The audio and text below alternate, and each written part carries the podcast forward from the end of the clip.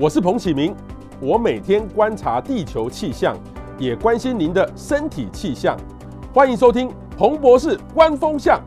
各位雅虎 TV 的朋友，大家午安，欢迎到彭博士观风向，我是主持人彭启明。呃，不知道呢，各位有没有面临到一个，其实我们每个人都会遇到这样的问题哈，就是这个死亡的问题哈。呃，我们呢从开始出生，然后我们开始慢慢的有长辈，年纪开始变大，都会遇到这样死亡的议题。所以今天呢，但是问题是说，我面对这个死亡，到底要怎么去真实的去面对？特别是当我们年纪一大的时候，或是说我们出了一些意外的时候，呃，这个死亡呢，我们多数人呢是不知道怎么去面对的哈。呃，无常呢总是比明天还要来得早到哈。所以我们今天邀请呢，长期呃推动安宁。这个疗护的许礼安许医师哈，他从医三十年，他推动安宁疗护已经有二十六年了哈。他在之前呢，他是在花莲慈济医院推动呃设立心莲病房哈，也是生死学的大师哈。生死学各位有没有听过？那创办了张创办张老师月刊的余德惠的学生哈，余老师的这个学生，所以他现在呢，除了是卫福部屏东医院看诊之外，他同时呢也是张启华文化艺术基金会的执行长，他也是高雄。医学大学开设生死学的这个课程哈，所以也欢迎呢各位朋友呢，你有任何的问题，有任何的困扰哈，呃，其实今天呢真的是非常很重要的，呃，各位呢可以。呃，多把这集留下来，因为我们每一个人都会遇到这样的问题。我们如果呢再提早一点点有一个正知正见的话，其实我们就可以面对，当不管是自己或是亲属面临到这个问题的话，都可以给人最好的帮助哈。说真的，要像我自己来说的话，我也会遇过这样的情况。说真的，都是会手足无措啦哈。所以我们到底要怎么面对，这很重要。所以我们今天非常欢迎呃徐礼安徐医师，徐医师你好。好，主持人好，我是徐礼安。好，大家好。好，徐医师，你在屏东医院嘛，对不对？对。啊，你也算是加医科里面，对不对？对，加一科的门诊。哦，加一科的门诊。医生是副业。OK。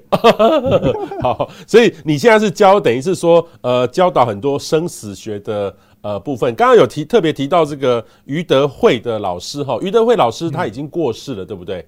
对，他过世九年了，九年了哈。他是台湾最早推动，因为我记得印象，当时在开生死最早开生死学的，他跟他的杨国书老师。OK，可是当时那个开这个门课的时候，引起社会上很大的争议争论，对不对？对对对，呵呵呵。好，那现在你就，我是八十八年到九十四年在东华大学跟。呃，余德惠教授读硕士。OK OK OK，所以所以现在你也在教授这个生死学的一个相关哈，所以今天我们呃来访问你这个问题就很有意思哈。其实好死善终大概都是大家都都很想要这样走的啦哈。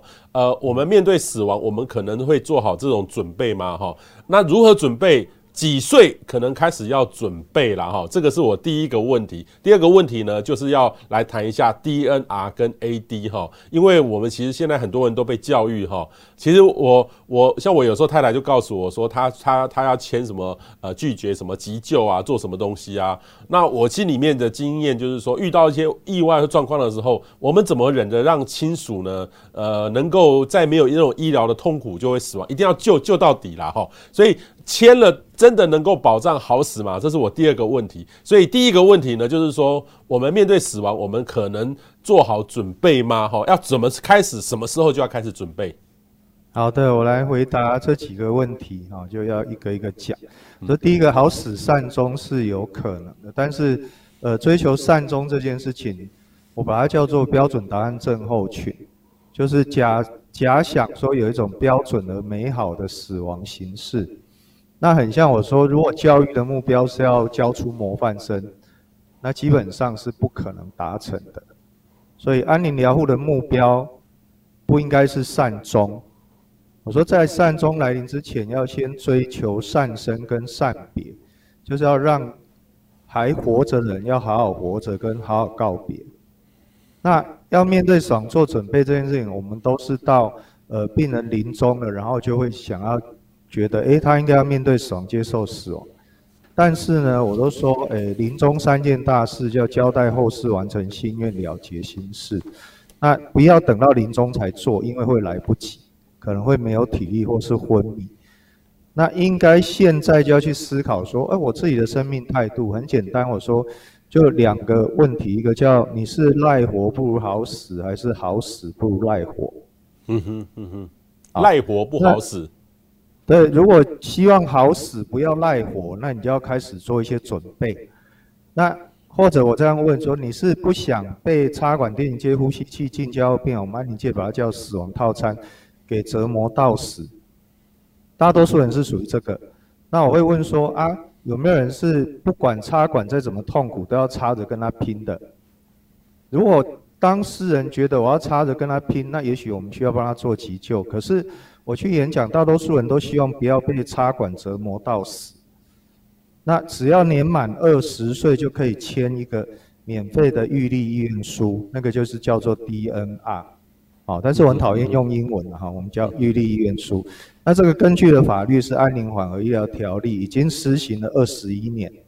可是，诶，这是免费的法律文件，可是民众大多数不知道。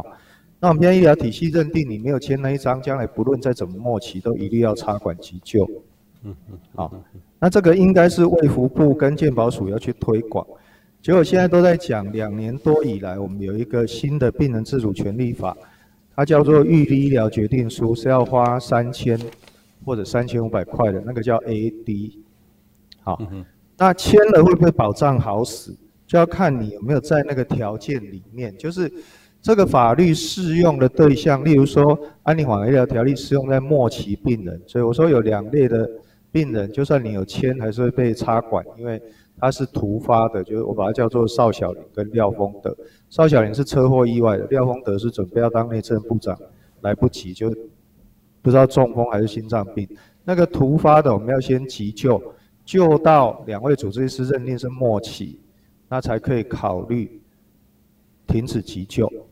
好，那呃，病人自主权利法里面那个叫 AD，叫预立疗决定书，你要在那五大临床状况以内，就是末期病人不可逆转之昏迷、永久植物人及重度失智以及其他未乎公告的啊困难治疗的重症的时候，那如果你不在那个范围内，你就算有签，该救的还是要救。所以我们过去。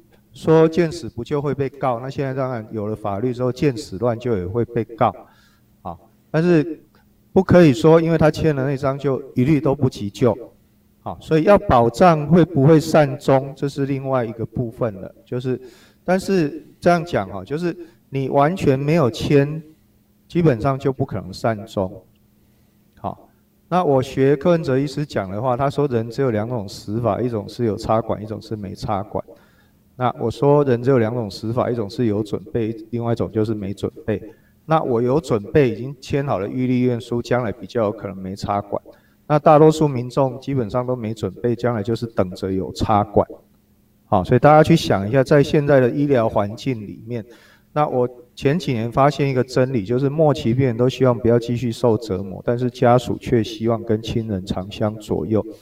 然后呢，家属就会联合医护人员继续去折磨末期病人，那医护人员一不小心就会成为家属对末期病人多数暴力和霸凌的共犯与帮凶，那整个医疗现场一直都是这样的。OK，好，所以刚刚医师讲的就是说要善终，就是要先做准备，没有做好各种的准备，就是绝对没有办法善终哈。那医生，你刚才特别提到一个关键哈，就是插管。插管就是你的，就你们医生的认知是，就是很难善终吗？还是说插管对于一个病人基本上是非常痛苦的一件事吗？呃，插管，我说我们一般民众不了解插管，因为插管跟实施一样，至少有三种。然后一最痛苦的是插气管内管接呼吸器，那比。呃，应该说最不痛苦的是插鼻胃管，可是大多数人都不愿意。再还有一个是导尿管，导尿管是里面要打水球，不能随便扯掉的。那鼻胃管是里面没有限制，随时它拔就拔掉了这样。那气管内管是因为它是撑住气管，那我们气管平常只能进空气，你只要一点花生米啦、米粒啊、水啦呛到，你就会呛咳。那现在用跟气管一样粗的管子把你。气管撑住，那基本上是很痛苦，所以清醒的病人是不能插气管内管，一定要用药把它打昏，好，它比较不会挣扎这样。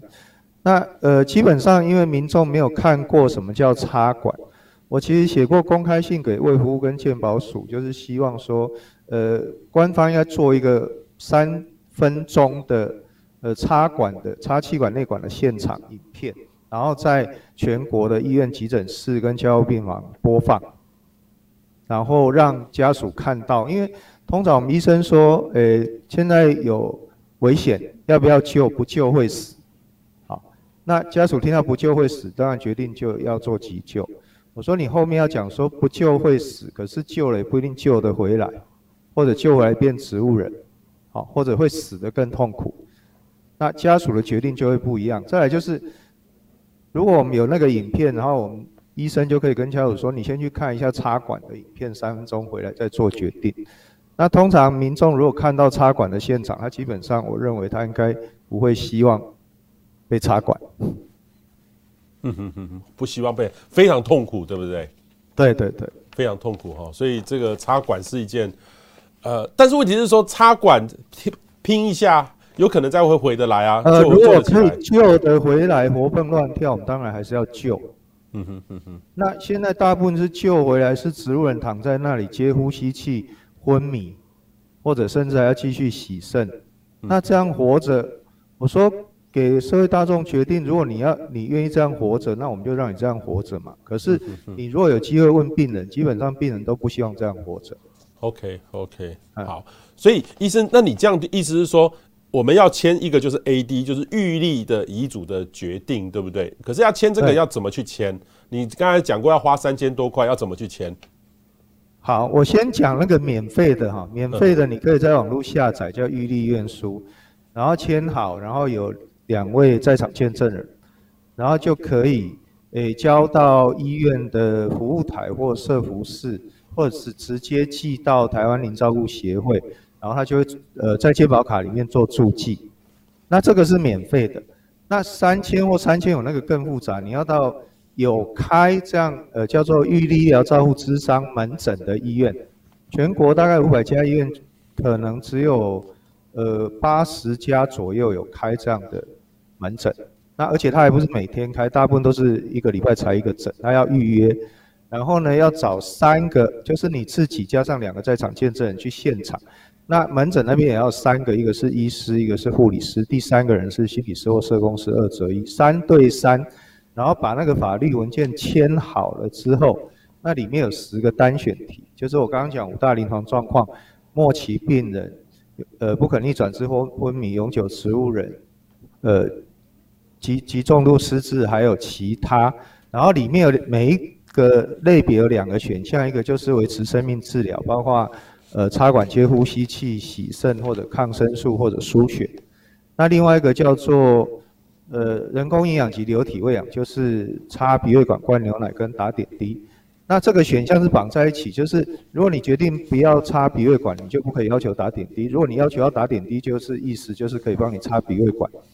好那五大临床状况每一个都有两个选项，那你可以个别勾选。那那个很复杂的文件写好之后，还要呃医院核章之后注记要建保 IC 卡。那更麻烦的是那个法律文件写好，那个纸本呃不承认法律效力，要注记要建保 IC 卡的内容才承认法律效力。这样，那所以非常复杂。再来在病人自主里。呃，病人自主权利法里面规定说，你就算签了这一张，可是医师可以因为他个人专业或意愿，啊，例如说，我认为，呃，你是失智症，然后我不帮你插鼻胃管，这样是让你活饿死，那我不执行。那法律规定医师可以不执行。我说啊，你花了三千三千五百块，就那一张，到时候你的主治医师可以说不执行。好这是一个很吊诡的事情，所以这里面施行的还有很多，就是你就算签了，你遇到医师不不执行，他可以帮你转给安宁专科医师，那所有的医师都可以说我不执行的话，你就会变医疗法律的人球。嗯嗯嗯嗯嗯，所以那个可能还会再修法，但是现在是问题重重。问题重重。那现在台湾有做到这个 AD 的人有多少人？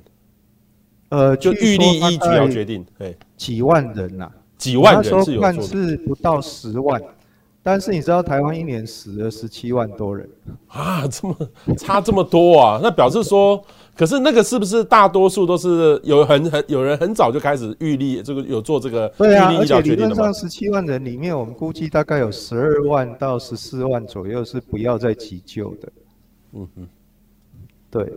哦、oh，OK，所以官方会跟你说已经有多少万人签了，但是实际上你如果知道，对我们来讲那个速度超级慢，根本不够。OK，好，所以所以不要相信数字，不要相信数字。所以那个 AD 是真的要注记在健保卡里面，然后有一个法律的效益。对，那如果没有的话，没有的话，就是说像像一般的那个 DNR 的话，我们免费的预立医院书，它纸本也有法律效力，它注记要健保 IC 卡也有法律效力，也有效力，是同等的法律效力。OK OK OK，好。另外一个呢，见证人有限制吗？哈，亲友或是谁才可以签？还是说像结婚登记一样哦，随便拉个路人说，哎、你当我见证人可以吗？在玉立医院书就二十一年来那个他的。在在场见证人没有规定要家属，只要二十岁有法律权利的人，那朋友也可以，邻居也可以，但是我们会鼓励说你要找家属，因为将来，呃，在医疗现场看到这一张，然后家属说没这回事，那他一看，哎，在场见证人是朋友，那家属会跟我们说他一定交到坏朋友。哎，所以我们需要你去跟家属讨论，然后让他当在场见证。那需要花三千块的那个预疗决定书里面的在场见证人呢，是要带去现场。那两个在场见证人，其中一个要规定要二亲等以内的家属。那万一找不到二亲等以内的家属，还要证明你没有，才可以找别人。可是如有有些人，他的例如说哈，长辈他有好几个小孩。哦，然后例如说五个小孩，那要是有两个小孩帮他处理这个事情，签了这个 AD 的话，遇到事情的时候，其他的长辈说不可以，这是我的爸爸，你不可能让他死。好，我们的呃安宁缓和医疗条例或者病人自主权利法，请注意，它是尊重病人的意愿，病人的权利。那过去医疗现场都是尊重家属的决定权，就是当病人得到不可治愈的疾病的时候。就是是先告诉家属，然后家属要求不准告诉病人，那病人就没有办法做决定。好，那现在是呃安宁缓和医疗条例这里就是尊重末期病人的医疗意愿跟保障他的权益，所以家属的决定权不可以盖过病人的自主权。哦。那在病人自主权利法里面完全没有家属的权利，就是如果这个人自己没有签了预立。呃，医疗决定书没有签这个 AD 的时候，将来万一突然车祸变植物人，家属不能帮他决定拔鼻胃管，不能帮他决定不急救，所以这个就是不一样的。那我们过去就是家属不懂，那医护人如果也不懂，就会被家属恐吓。那我常讲说，因为病人会死掉，家属会活着继续告医生，所以我们医生只好听家属的，因为家属人多势众。可是这是不对的，不对的，对对，哎，这是不对，这是违反医疗伦理的。那医疗现场一直都在违反伦理。OK，好，所以刚刚我们特别在讲那个名词哈，一个叫 DNR 哈，DNR 就是预立安宁缓和医疗及卫生医疗的抉择意愿书哈，那 AD 呢叫做预立医疗的决定哈，所以医生这个 DNR 跟 AD 的话哈，我是如果已经签了 DNR 的话，还要再签一次 AD 吗？你看像想起来很像是 AD 花了三千多块，比较有法很好的法律效益，当然你也说也可以自己印下来，那其实也可以传给他们，也有一定的法律效益。我我要怎么来做会是最好的？这两个法律是同时存在，现在是并行嘛？那 OK，呃，法律涵盖的部分范围是不一样的。那我这样讲，用保险的观念，你缴的保费比较多，那保障的额度跟内容项目应该比较多。所以现在呢，我们说 DNR 就是预立书安宁缓和医疗条例的部分呢，它只有保障末期病人，只能决定插气管内管、电击接呼吸器这样的急救措施，它没有办法决定。鼻胃管这件事情，所以当初琼瑶事件跟平鑫涛的时候，还没有法律可以决定说可以不要插鼻胃管。那后来是有病人自主权利法，是在一百零八年一月六号开始施行，那这时候才可以决定不要插鼻胃管。可是，呃，也没有办法解决琼瑶的问题，因为平鑫涛已经没有办法自主决定了，那家属不能替他做决定。所以这个法都是要事先，而不是事情发生之后。OK，好，那那个因为要花三千块的预立疗决定书呢，它我刚刚一直一再讲说，它还有包括极重度失智，然后永久植物人、不可逆转之昏迷等等，它保障的对象就扩大了，然后它变成可以决定插管以外的，还有呃鼻胃管跟打点滴这样。OK。好，那如果有一些长辈他自己呃很聪明的，就自己开始在写遗书哈，每定期都在写这个遗遗遗书，然后会传给子女说，这是我的遗书，对，自己在那边写说我不要接受什么插管，不要接受电击，这样算不算可以吗？也懂成这样的做法吗？欸、我，我们的所有的台湾民法里面遗嘱都是死后生效，所以他一定会被送去急诊插管电击接呼吸器急救至少三十分钟。然后医师宣布死亡，再把遗嘱翻开来说，哎，他说不要插管，是这样子哦。对对对，所以我们就不在遗嘱里面写不要插管。我们现在的预立意愿书或者预立啊决定书，在国外叫生前预嘱，就是还没死就生效。OK OK，哎，好。好，所以是不一样的哈，所以各位要注意哦。就是说，我们现在要是别人跟我说，哎、欸，我死后你不要给我，我要是万一遇到这个状况，你不要给我做什么事，都没有效，对不对？因为遗嘱要等到确定死亡再才能拿出来说。我一但但是也不能说他生前跟我交代很多次，我就不要做这个事，又要等到死了之后才能确定，对不对？对，或者法律之外还有人情，就是你不要在医院里面。我说，如果你没有签那一张，那家属决定带回去，在家里发生什么事情，只要家属不互相提告，基本上我们医院的医医疗专业人员管不着。哦，好，各位哈，今天前面这一段哈已经很清楚，说 说到一件很关键的问题，请大家特别注意哦。现在才进入状况的话，你可以再倒回去再看一下，很重要哈。所以那接下来呢，如果说我们要真的这个放弃呃特别的在积极的急救的话，会进入一个叫做安宁疗护啦哈。这个什么时候才要谈？是进入一个等于是救不活了才要谈哦，没救了才要谈进入这个安宁疗护吗？呃，太慢了，哦，因为大家可能都以为那个末期是，呃，躺在病床上奄奄一息啦，然后昏迷之类的，我我都觉得那个太慢了哈。就是我们你要讲说尊重自主权，尊重个别差异，那是要尊重末期病。可是为什么等到末期了才要尊重他？我现在活得好好的，我也希望人家尊重我，或者小孩也希望大人尊重他，不要强迫他去补习、学才艺、上安亲班，好。那尊重生命的态度，应该是从还健康还活着的时候就开始。那因为我们在安宁疗的现场看到这些末期病人家属都是惊慌失措、手足无措、手忙脚乱、六神无主，像热锅上的蚂蚁，像无头苍蝇一样。那等到发生状况，大家都避而不谈。好，所以这时候大家都有心理障碍，很难谈。所以我希望是在还健康还活着的时候就思考这件事情。那所谓的末期，我们现在的安宁疗服务对象，从一开始癌症末期，到九十二年有渐冻人末期，到九十八年九月已经开放所谓八大类非癌症末期适用安宁疗护，里面包括脑、心、肺、肝、肾五大器官的衰竭。好，所以已经不是只有癌症末期才可以适用安宁疗护。然后末期呢，其实我们症状控制、疼痛控制做得好，大家可能都会误会说安宁病房很像。叫做台语叫做“王阿婆的隔壁”，好像住进去就等着抬出来。可是其实我们的经验，一半以上都是走着回去。就是我用在安宁病房最短的时间，把它控制好，让他按时吃药，就不会痛苦。他回家就赶快过他的日子，做他想做的事情。那我有安宁居家疗护的服务接手，好，我会去家里看他，等他在家里再继续恶化到需要住院，我会主动把他收进来住院。那其实我们现在还健康，就要思考一个议题。我的老师余德惠教授他说，他是生死学跟心理学的大师哈。他说，其实家破人亡是人生的定局，但是我们把家破人亡想得太悲惨，所以大家结局都是悲惨的。那只要活着，就要将来就是要面对生离死别，所以告别需要练习，悲伤也需要练习。好，所以安宁疗护是希望在还健康的时候就。赶快学习。那安宁疗护是总有一天会派上用场。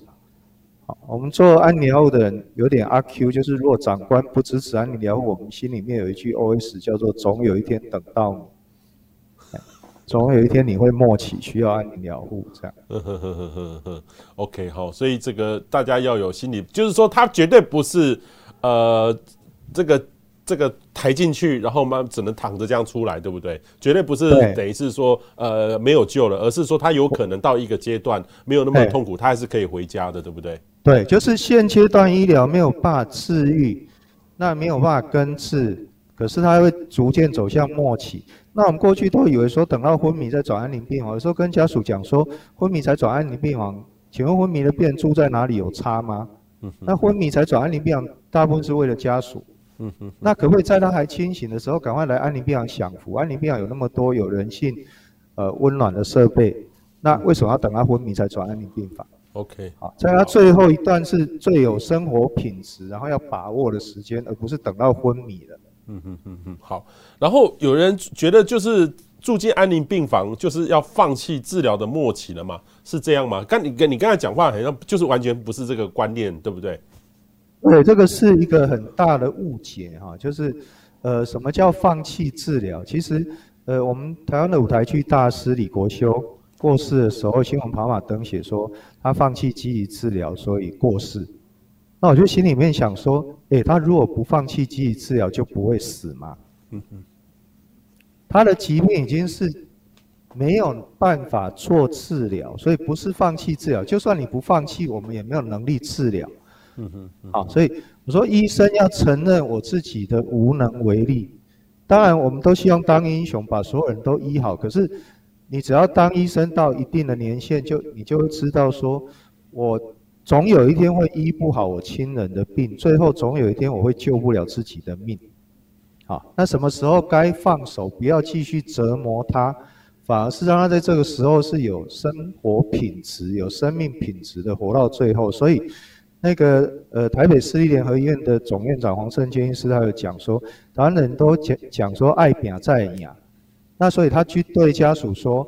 这个如果会好，我们当然要拼治疗。可是，可是如果不会好，我们就要拼尊严，爱变尊严，好，而不是让他呃被插管在，呃照台湾安宁疗之母赵可式老师说了，有洞就插管，没洞就开个洞。那在日本把它叫通心面症候群，就这个病人身上接满了各种管路，很像那个面条一样。那各位如果是在你自己，你会愿意这样被对待，然后一直到死？我我觉得大家要去思考这件事情，就是我们现在怎么对待病人，将来都会回到自己身上来。嗯嗯嗯，好，谢谢。好，谢谢哈，这是讲的很。所以那也有人呢，就是说会隐瞒病情啦哈。我也遇过有一些人，等于是说为了病人好，就他真的犯什么病，是要多少就是不讲，这样好吗？哎，就是我我都是为他好。其实这个我讲的这个连锁反应是从小孩开始，就家长强迫孩子去上安心班去补习，都说我是为他好。然后那个将来孩子长大，父母老了，这样的小孩将来会交代主治医师一句话，他会说：“医生，你尽量帮我爸爸妈妈插管，我都是为他好。” 啊，这个就是现世报，这样。就是现世报，哎哎，这蛮有意思的哦。医生要小心哈啊，所以我说尊重生命的态度是要连贯下来的。那我这样问大家，假如你自己将来重病末期，你会愿意被家属跟医护人联合起来隐瞒病情，把你骗到死吗？绝对不行，那大多数人都说不要。对，可是他当是家属的时候，他就宁可隐瞒自己的亲人。再来，我们都误以为说，我只要不告诉他，就不会知道病情吗？我说你生过病人，你去想，我生病的时候，我身体很不舒服，家家属都跟我说没事，我会好。医护人都跟我说，你检验报告、检查报告都很正常。你觉得我会相信自己的身体，还是相信其他人说的话？嗯哼哼哼，可是为什么家属都认为我们只要不讲，他就不会知道，就会被我们骗到死？嗯，好，这是一个很奇怪的事情。然后呢，为什么呃，医护人会认为说我们只要不讲，病人都会相信我们说的谎话？哎，我我这样比喻了哈，就是这这个病人只要他以前在当家属的时候，曾经联合医护人骗过自己的亲人，那现在。你觉得他会相信医护人跟他讲的话是真话吗？嗯嗯嗯嗯。所以我们说骗人者人恒骗之。嗯嗯嗯嗯。好，所以我的硕士论文就是写病情告知这这个议题。我说病情长在他的身体里面，你又没有本事把病情挖出来藏起来，那身体会告诉他。好，再来，你觉得自己有那么笨，当别人都不告诉你的时候，你就会被骗到死吗？可是，你的隐瞒是让他没有机会去完成临终三件大事，交代后事，完成心愿，了结心事。那我并没有说一定要告诉病人，我只希望大众把决定权还给病人。我过去会问病人说：“啊，你的检查报告出来了，你想不想知道结果？”那如果病人跟我说：“我其实我现在不想知道。”我总不能跟他说：“不行，我现在一定要通通告诉你。”好，当他想知道的时候，我们没有资格隐瞒他；当他不想知道的时候，我们坦白讲，也没有权利去强迫一定要让他知道。可是，可不可以把决定权还给他，而不是都是家属在做决定？嗯嗯嗯嗯，好，这个很重要哈。好，另外呢，有些人就是说，我们要去去探病的时候，假设有人去住这个安宁病房哈，但是我明明知道他已经癌症末期了哈。说真的，我我我我的经验里面，我说真的，有时候就很感伤，不知道要说什么。所以医生，你有没有建议哈？就是因为这个，我们很多的长辈或是什么样要过世了。呃，你也不能喊加油哦，加油哦，啊，放心哦，你好好走哦。我，有有没有什么比较好的方式哈？这种探病要说什么或做什么会比较好？对，所以我们接续前一题，就是说，其实隐瞒病情，就是因为如果告知病人接下来不知道怎么样应对，所以我们就只好继续假装说啊，你会好啊，啊，你要努力啊，好，所以在书上说不要跟末期病人讲加油，因为你在暗示他过去不够加油，现在才会到末期。末期病人会想说：“难道我加的油还不够多吗？”好，那可是我们现在的疑问就是说，为什么你会认为你需要去说些什么？就是你为什么觉得自己有资格去当老师，甚至要去对末期病人训话？我们常说，末期病人是我们的生命导师，我是去当学生的，不管他是要透过言教、透过身教教导我，我必须愿意。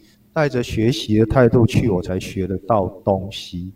那正常人对于死亡的基本人性反应，我就叫转身背对跟逃离。所以，没有人是会愿意面对死亡、接受死亡。那安宁疗护不是要去强迫这些末期病人面对死亡、接受死亡。我们换四个字，这是我的老师余德惠教授说的：我们是要陪伴他们带病生活。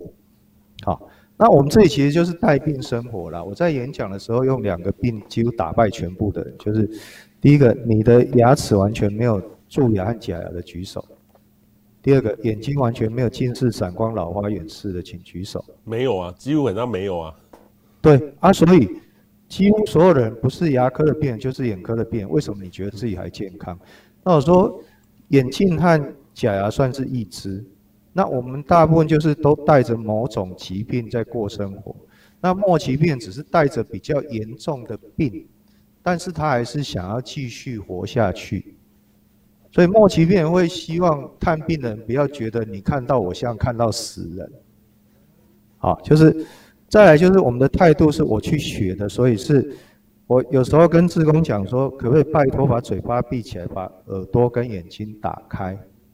然后去听他想要告诉你什么，好，问他需要你帮忙什么，而不是一股脑的去设定说，我应该跟他讲什么话，我应该帮他做什么，这样才是尊重自主权，尊重个别差异。嗯哼哼，所以医生，你会建议说，就不用特别在讲很鼓励的话，然后就平常心跟他聊天就可以了。对对对对，因为感情好，你讲错话他也会原谅你。嗯哼感情不够好，你讲一堆很有道理的话，他也觉得听不入耳。嗯哼哼哼哼哼。不过刚才我听到医生就说：“哎、欸，你有没有需要我帮你做什么？”对啊，这件事也蛮好的。对，哦，这个就是蛮好的。你有没有需要我帮你做什么事情？对，这个这个是最好的。你有没有想要告诉我什么？你有没有想要告诉我什么？我们是当成呃学生，是因为他经历了那么多的苦痛，呃，走到最后一步，然后他有没有要话要跟我说的？对啊，对啊，他会不会警告你说你要去做什么检查，免得跟我一样之类的？所以也不用再就是说啊，你好可惜哦，一路好走啊，这样也不对，对不对？没有，没有，不是这样子对待的。OK，好，就当成是一个学生，因为他经历了这么的多，心里面一定有很多话想要跟你说。就尽尽量听听，等于是用耳朵眼能够尽量来看他哈。好，然后为为什么还有一个就是说跟家人谈死亡跟身后事的安排哈，很多人会觉得不吉利，不要谈哈。我之前也有访问过那个律师哈，谈到遗嘱的问题，其实他们也都说这个遗嘱哈，绝对不是写一写，我发给你一个赖说，哎，我这个哎什么时候给你赖，我就拿那个赖，呃，长辈给我的赖就当成是我的遗嘱，也不能这样做。我记得遗嘱是不能一定要一定的法律的效要有公证，它才能去算的。对，而且台湾的民法规定，遗嘱全部要手写，还不能电脑打字列签名。各位听到没有？不能随随便便赖我死后要怎么说？要要把它印出来，手写。对，嗯哼。哎，啊，最好还是要找公证人啊，确定公证才会比较保险。如果有遗产的话，是一定要公证人啊。如果不牵涉遗产，就不一定。所以我们要怎么样跟家人来谈这个死亡或身后事的安排？很多人会觉得这个，哎，你你触我眉头不吉利，是不是？好，其实我我反而都是遇到，呃，末期病人想要跟家属讲，可是家属不愿意听。就是末期病人在安宁病房就假装看电视新闻，那、啊、你知道电视新闻里面常常都有人死掉，嗯哼。好然后他跟家属说：“假如我像这样，我就要怎样？”啊，家属赶快堵住他的话，说：“啊，你不要讲那些，你会好起来。你要听医生的话，吃药打针就会好。”我都很想跟家属说：“啊，所有人听医生的话，吃药打针，最后都会死翘翘，死光光。”好，那我后来跟提醒家属说：“哎，病人想要讲话，拜托让他把话讲完，因为他现在还清醒，他要交代事情，你挡住不让他讲，等到昏迷，你连问都问不到，啊、我还没有本事把他弄醒。”那后来我演讲，真是开玩笑说，清醒的时候不让他讲，等到亲人死后，你大概只能去砍门或关落阴才有办法问得到。好，就很可惜。可是大家有自己的界限，就是呃，年轻人会觉得说，哎，我不能跟我长辈讲这个，因为会触霉头，或者有些长辈就是摆明的不愿意讲。那我曾经有课程学员这样跟我说，他说，徐师，我绝对不能跟我爸谈这个话题，我一定会被他打死。我就跟跟他讲说，真的吗？你真的会被打死？那拜托你不要讲，免得到时候我还要去警察局做笔录。我说真的吗？你顶多就是挨骂而已。那请问你在怕什么？好，就我们自己到底在怕什么？为什么你不敢开口去谈这件事情？我说你可以像我的末期病人一样看电视新闻，就是说，诶，假如像小鬼黄鸿升啊，或是演员龙少华这样啊，好。那我到时候要怎么怎么处理呀、啊？那大家养成习惯嘛，那电视新闻就是很好的媒介。我都讲说，电视新闻每天都在上演生死学，但是大家都不知不觉啊。好，那那个就是一个很好的媒介。有时候日积月累，然后耳濡目染，然后家人养成习惯，那这时候才来得及做到我们赵可式老师说的世道人生，就是在还来得及的时候道谢、道歉、道爱、道别。嗯哼。在还来得及的时候，道谢、道道歉、歉、道爱、道道、道爱、道别。哈，在是呃还来得及的时候，可以尽量做这些事情。哈，所以基本上，不过医生，你刚才说的很好。呃，我们电视、电影有好多这样的东西。如果不方便说的话，可以带大家去看电影、看电视。对，然后就顺便讨论。哎，台湾在台湾这种习惯有做这些事情的比例很低很低，对不对？所以我我都讲说哈，要改变一整个世代的关系，至少要三十年。你没有办法改变上一代，可不可以从你这一代开始改变起？OK OK，就至少我们这一代要能够坦然的跟下一代谈嘛。你不能期待晚辈先开口嘛。对对对，好，我们这一代有意识的可以。呃，改变开始，三十年一个世代哈。好，那我问到一个很实际上网友一定会很关心的问题哈，这个安宁照护会很贵吗？哈，因为我们就想到说，哎，像坐月子中心，像坐月子还蛮贵的，安宁照护很像有时候特别的病房特别的好，很贵吗？如果一直长期在医院的话，会不会很高？那如果呢，我想要预算考量在家里面安宁照护的话，有可能吗？那有没有帮忙呃居家照护的机构来怎么去申请？好。因为安宁病房是健保重大伤病给付，哈，所以它虽然是号称有按摩浴缸，然后有呃家属休息室，然后有宗教空间，然后有餐厅厨房区，啊，有甚至有些安宁病房是有花园的，但是它是健保重大伤病给付，连那个原来一层的部分负担都不用付的。当然，你如果是住单人房或双人房，那当然跟你在内外科住院一样，都是要额外自付病房差额。那跟内外科住院一样，就是住院病人用嘴巴吃的三餐要自费，如果用鼻胃管灌食的，就是治疗，那就是健保出。好，但是安宁病房呢，不是说因为末期就一直住住到死，很多人误会这个事情。我过去长期要回答这样的问题，家属说。啊，许医师，我的亲人已经末期，为什么要赶我们出院？我说不是，因为末期就要被迫在安宁病房关到死。我们前面讲说，安宁病房是用最短的时间，赶快调整好，让病人按时吃药就不会痛苦，赶快出院回家做他想做的事情。所以基本上大多数末期病人都希望回家，那我们要赶快让他有办法回家。那回家做安宁居家，我们基本上，呃，医师。护理师、社工师可以去家里看他，但是很抱歉，不是去帮忙做居家照顾。我们是居家访视，就是呃，健保的规范是一个礼拜可以去家访两次，健保有给付，那一次平均大概一小时的时间。好，那呃，基本上如果超过一周两次是还可以额外申报，但是。我们过去设定是说，如果一个礼拜要跑三趟，表示病人很不稳定，那这时候可能考虑再把他收进来住院调整。他是在安宁病房跟安宁居家当中来来回回，然后呢，看病人最后是要在家里，还是他愿意在医院过世，就是要事先问清楚。那但是我们会遇到有一种，就是他住院有钱可以领，他就不想出院。好，所以是反而住院对很多人是有好处，因为有些人住院一。一天可以领好几千块，甚至一万块的，啊，他住院一个月比我主治医师的薪水还要多的。OK，他平常都没事，然后等到跟他谈出院，他就这里不舒服，那里不舒服，这是另外一个问题了。好，然后呢，另外一个呢，如果要这个呃让家人接受安宁缓和的医疗，要怎么做，或者要建议怎么谈哈？因为有时候呃这种有些病人家属。当这个主治医师建议哈，请他转安宁病房的时候，就有一点感觉是要被放弃的这种感觉啊。我我也遇过有一些家家属哦，就会去找不一样的医生哦，问好几个建议哈，然后找到愿意急救他的这个医生，要怎要怎么到底要怎么谈？好，原来的主治医师如果认为他已经没有能力把这个病治好了，这个病会走到末期了，嗯哼，那接下来就要问这家医院。有没有安宁疗护的服务？那通常包括三种，啊，一个是安宁病房，然后安宁居家疗护，然后安宁共同照护。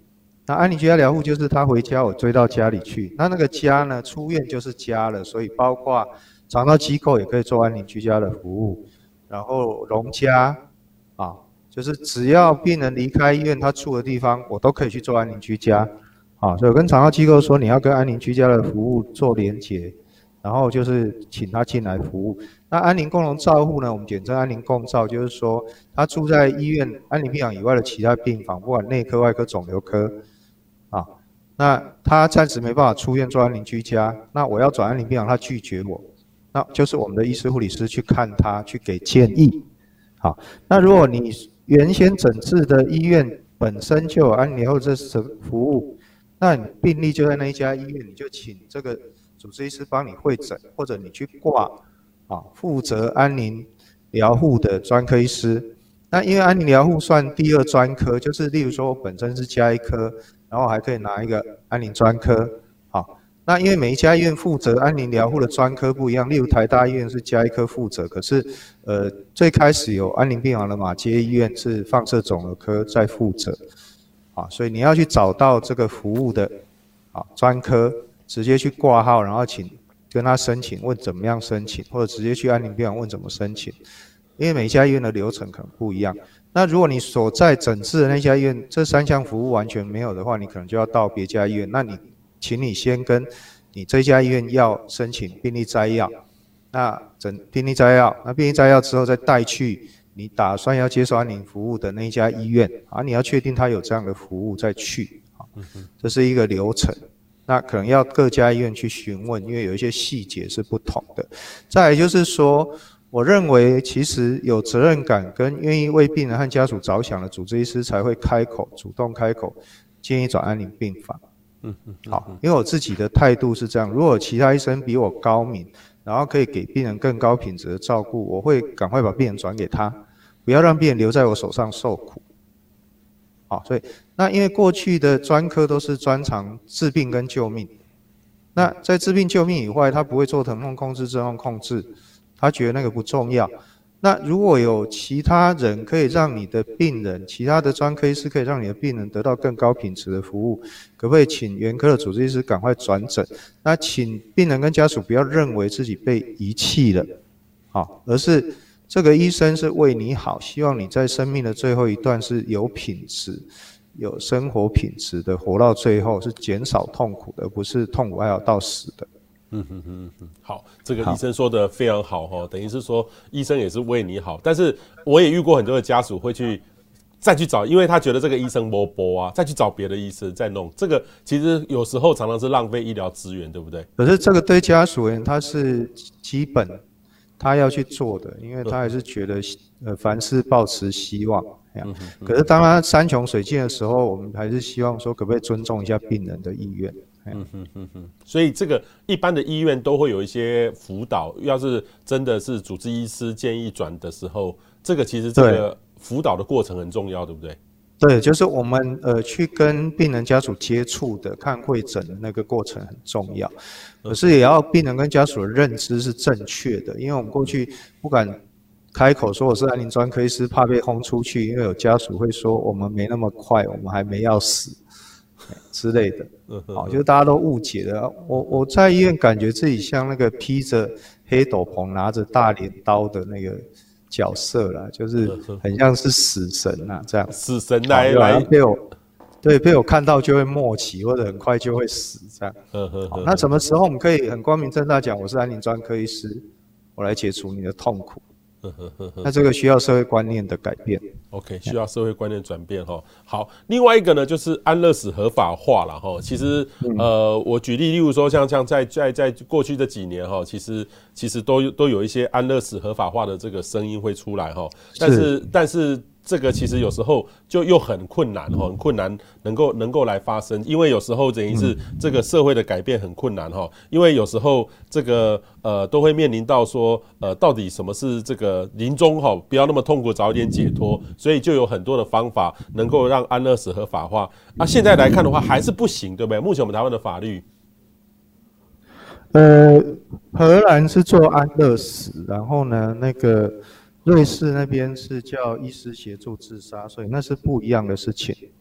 好，但是我们傅达安先生去瑞士都把它叫安乐死，这是没有搞把事情搞清楚，所以记者都没有做功课，就是这样。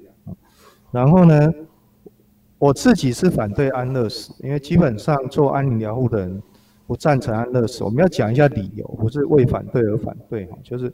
我前年写一篇文章，我说安乐死比较简单、省事又省钱。这个人活着很痛苦，你不去解除他的痛苦，然后他说他要死，你说好不好，让你死，然后就什么事都免了，这样是对的吗？我说他活着很痛苦，你应该在他还活着的时候想尽办法帮他解除痛苦，让他还活着就可以得到安乐的时候，他就不会要求安乐死。所以荷兰是全世界公认做最多安乐死的国家，但是欧美的国家认为荷兰就是安宁疗护做的不够好。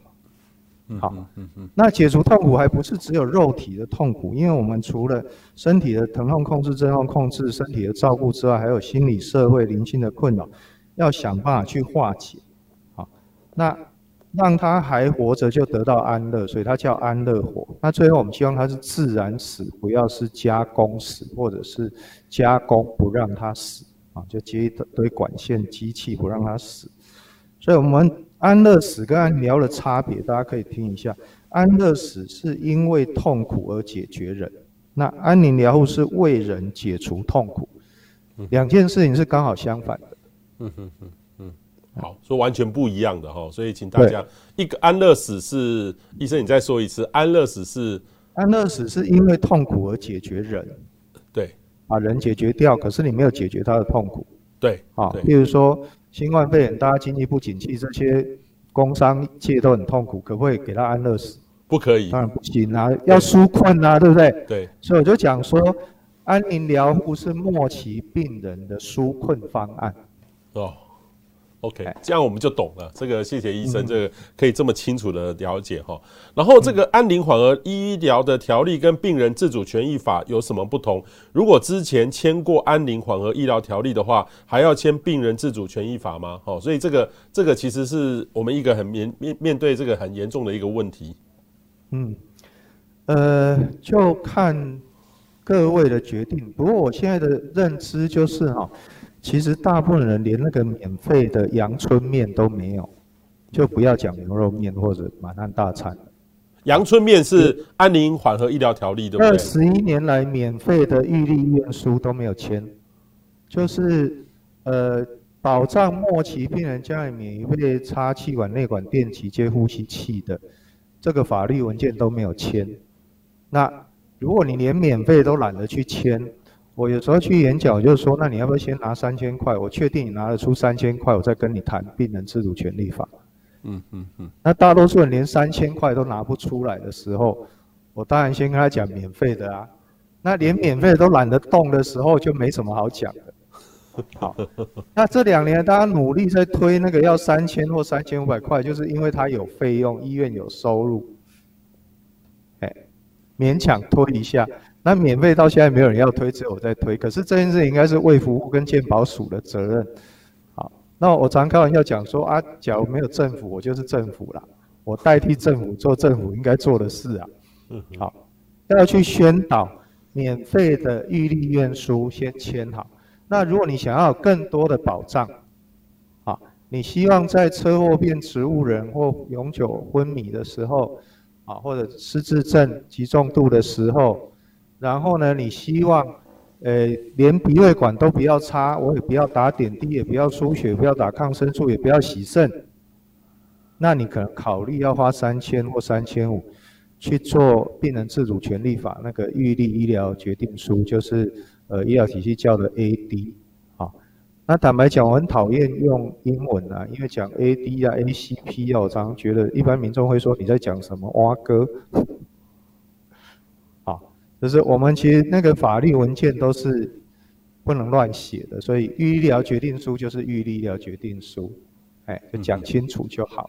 OK，好，所以你自己考虑，例如说我还没有花三千块去签那个预立医疗决定书，是因为我认为法律规定医师可以不执行，那我签那个干什么？好，但是我我就有一个风险，就是万一我车祸被撞，我变成植物人，永远醒不过来。那我就没有机会被拔掉鼻胃管、拔掉呼吸器。嗯嗯嗯。那个人要去评估你自己的风险。嗯。好，但是在评估风险之前，你当然要了解这两个法律的差别在哪里。好，所以我们其实要花一些时间。如果呃各位观众听众有意愿的话，可以找我去。讲清楚、说明白，嗯，这这两个法律的差别跟内容。对，所以医生，你刚才讲过一个，我觉得重点就是说，万一我们今天出了一个意外，走出去被撞了，被某一个酒驾的撞了，我变成植物人了，那我如果没有签这些事情，其实这个就后面就很难处理，对不对？但如果我花了三千多块来做这个，早一点去做这个 AD 哈。就是刚才的的，我就不会有这样的问题出现。比较有机会，而不是完全不会啦。就是比较有机会有人帮你执行这个法律，让你可以被把管。但是其实在这个之外，有时候家属已经觉得不要再折磨他了。我们过去没有法律的时候是怎么做的？就是家属签自动出院带回家，啊，带回家家属拔掉鼻血管，我们医疗体系看不到，也不归我们管。那、啊、这样其实家属有些家属他自己心理压力很大，对，没错，哎，但是那是非常不得已的事情，哎，嗯哼，对，多数是偷偷这样做，是是是不是？呃，因为过去没有法律就这样执行，但是在医疗体系它必须守法，所以要符合那个法律要件，我才可以帮你拔掉鼻胃管啊。哦，OK OK OK，好，所以。呃，我们还是有一个法令的方式来走会比较好啦。哈。对，好，您在高雄哈高一哈这个有开设生死学哦，从医三十年，推动安宁疗护二十六年，你觉得大家对死亡的态度有改变吗？还是说都还是要看有宗教信仰的人，他相对的对于死亡就会比较豁达，就会比较开放？还是说在台湾很多人喜欢这个迷信，有很多宗教的，呃，还是很害怕这个死亡这件事情？呃，很多人误会说有宗教信仰比较不怕死，我倒是不认为，因为。呃，有些有宗教信仰的信徒，他还是很怕死。就是如果你的宗教信仰不够虔诚，你只是表面，啊，就是我说拜拜求保庇那一种，他是拜一点点东西，保佑我老公赚大钱，保佑我儿子考状元，我都说，假如投资报酬率那么好，我们就不用工作，不用读书，大家都来拜。好，那如果你是用这样的观念在做宗教信仰，那。当有一天你发生状况，那这个就会怪这个教没有保佑你嘛。好，那我自己是佛教徒，可是教会找我演讲，我也去讲。我说，不管你信什么教，到头来都是死路一条啊。那你要不要事先去思考这个议题？那我认为大家对大众对死亡的态度是开始有慢慢的转变，只是我一直觉得速度太慢。好，我自己当医生，今年刚满三十年，那做安疗二十六年。那我其实做完你要之前，我是加一科的医师，我现在还是加一科的医师。那在花莲开过两安宁病房，我最早开的花莲慈济医院的新年病房已经二十五周年了。那我在高一开一个课叫生死学与生命关怀，是通识选修课程八年。那这礼拜进入第十四回合，啊，就是已经第十四个学期要开课这样。那我其实很早就认定说，要改变整个世代观念，至少要花三十年的时间，所以我从来不急着看到结果。啊，我说等三十年后再来验收成果。但是如果你现在不开始，就永远不可能改变。那所以我希望从，呃，你在收听，啊，就是你，那各位观众、各位听众，我希望从你开始改变。好，那很多人就很有障碍，就我没有办法跟我父母谈这个事情。啊，毕竟是长辈，那可不可以？如果你改变不了上一代，至少从你这一代开始，啊，可以去坦然的谈这件事。这件事情，我儿子小时候跟我很小还不太懂事的时候，跟我问过一个问题，他说：“爸比，你以后是不是会死掉？会越来越老，会死掉？”我说：“对呀，怎么了？”然后他第二个问题，他说：“爸比，那你死掉以后，我是不是也会越来越老，然后我也会死掉？”我说：“最好是这样啊，为什么？”假如你比我早死掉，我会很难过。好，那再来他第三个问题出来，他说：“爸比，可是我很不喜欢死掉。”那我就笑出来，我说：“诶，听起来好像你有死过，要不要说来听听？你如果没有经验，你怎么会知道喜欢或不喜欢？”那我在家里，我还儿子从小就可以跟他很开放的讨论死亡。哎，所以我觉得这个交临终三件大事，交代后事，完成心愿，了结心事，是日常生活都可以做的事情。好，所以我说，诶，将来有一天，因为我们早期看会诊的时候，都是呃会诊单的会诊理由都是写转床，转床意思就是说，诶，我病人太多，我转一个给你，那转给你都是那种很难照顾的，啊，独居没有家属的。伤口又大又烂，或是有家属但意见太多了，他才会转给你。好照顾当然留着自己照顾。那后期我看到会诊单是写家属要求，啊，可是完全没有看到病人的意愿。我说什么时候我的会诊单可以看到是病人要求要会诊安宁专科医师？各位将来有一天你自己重病末期，你可以知道我要主动要求会诊安宁专科医师，我要让我自己最后这一段生命。是有生活品质的活到最后，好，而不是被隐瞒到死，然后我想做的事情来不及做，想说的话来不及说，好，或者我刚刚提到，我什么时候安宁专科医师可以公然对病人跟家属表明身份？我不用假装我专长做疼痛控制，我可以直接说我是安宁专科医师。那也许我们的所谓死亡的态度跟观念，好，我认为这样勉强可以算是已经成功了。嗯哼哼哼，哇！医生努力了这么久哈，这个其实大家的观念恐怕还是要很大的转变哈。那不过，今天医生也特别交代了我们很多的方法哈。最后呢，还是想要问医师有没有要跟我们最后呃所有的观众或者听众朋友来呃补充的，就是说，其实我们遇到这个生死哦，每个人都会遇到。我们也有长辈，但是我也很谢谢这个呃医生哦，告诉我们今天这样的观念。我可能就从我这代做起，所以我的下一代从我开始。当然，我的爸爸妈妈也都很开明的哈，都都有在做这个事。但是我今天发现，这个原来的法令上哈，这个自己写的哈，嘴巴讲的都不算数了哈。要早一点去做这个事情很重要。但是这个真的要去做，感觉很像又要花那个三千块、三千五，又觉得有点贵。很像也可以自己下载，然后填一填，然后给医院也可以，对不对？呃，那是免费的那一张可以自己下载，三千块你没有办法自己下载没有用。我讲说，因为要医院核章，然后帮你注意到健保卡才有法律效力，所以你没有办法自己偷刻院的章盖一盖就有法律效力了。好，最后医生有没有要给我们补充的？我这边要结尾，因为我常年都在演讲安宁疗护跟生死学、临终关怀的议题。那我最常用的结尾就是我说，呃，我们。啊，你要强调尊重自主权，尊重个别差异嘛，所以我说，棋手过去整个世代的生命教育都教错了。从小就被要求你要合群，要从众，要跟其他人都一样。错，我如果跟其他人都一样，我被出生我就变成多余的，因为既然已经有那么多其他人，就不需要我了。我们自己跟我们的孩子之所以值得被出生到这个世界上，就因为我和其他所有人都不一样。所以第一个要欣赏自己的与众不同，第二个要尊重别人，好，特别是病人的个别差异。然后我们要在自己的与众不同当中找到你自己生命的意义和价值。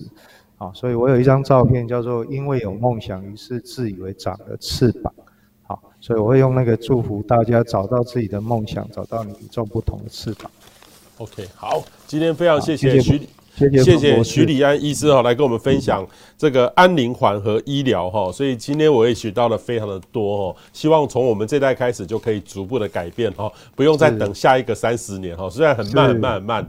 但是其实从这今天的节目中呢，就可以再快一点点哈，快个呃这个一个月也好哈，等于是台湾就慢慢就有机会会改变，面临到一个比比较有正确观念的方式哈。所以我们谢谢徐礼安徐医师，也请大家呢每星期四下午一点到两点，请大家准时收看彭博士观风向。谢谢徐医师，谢谢。好，谢谢彭博士，谢谢大家，谢谢。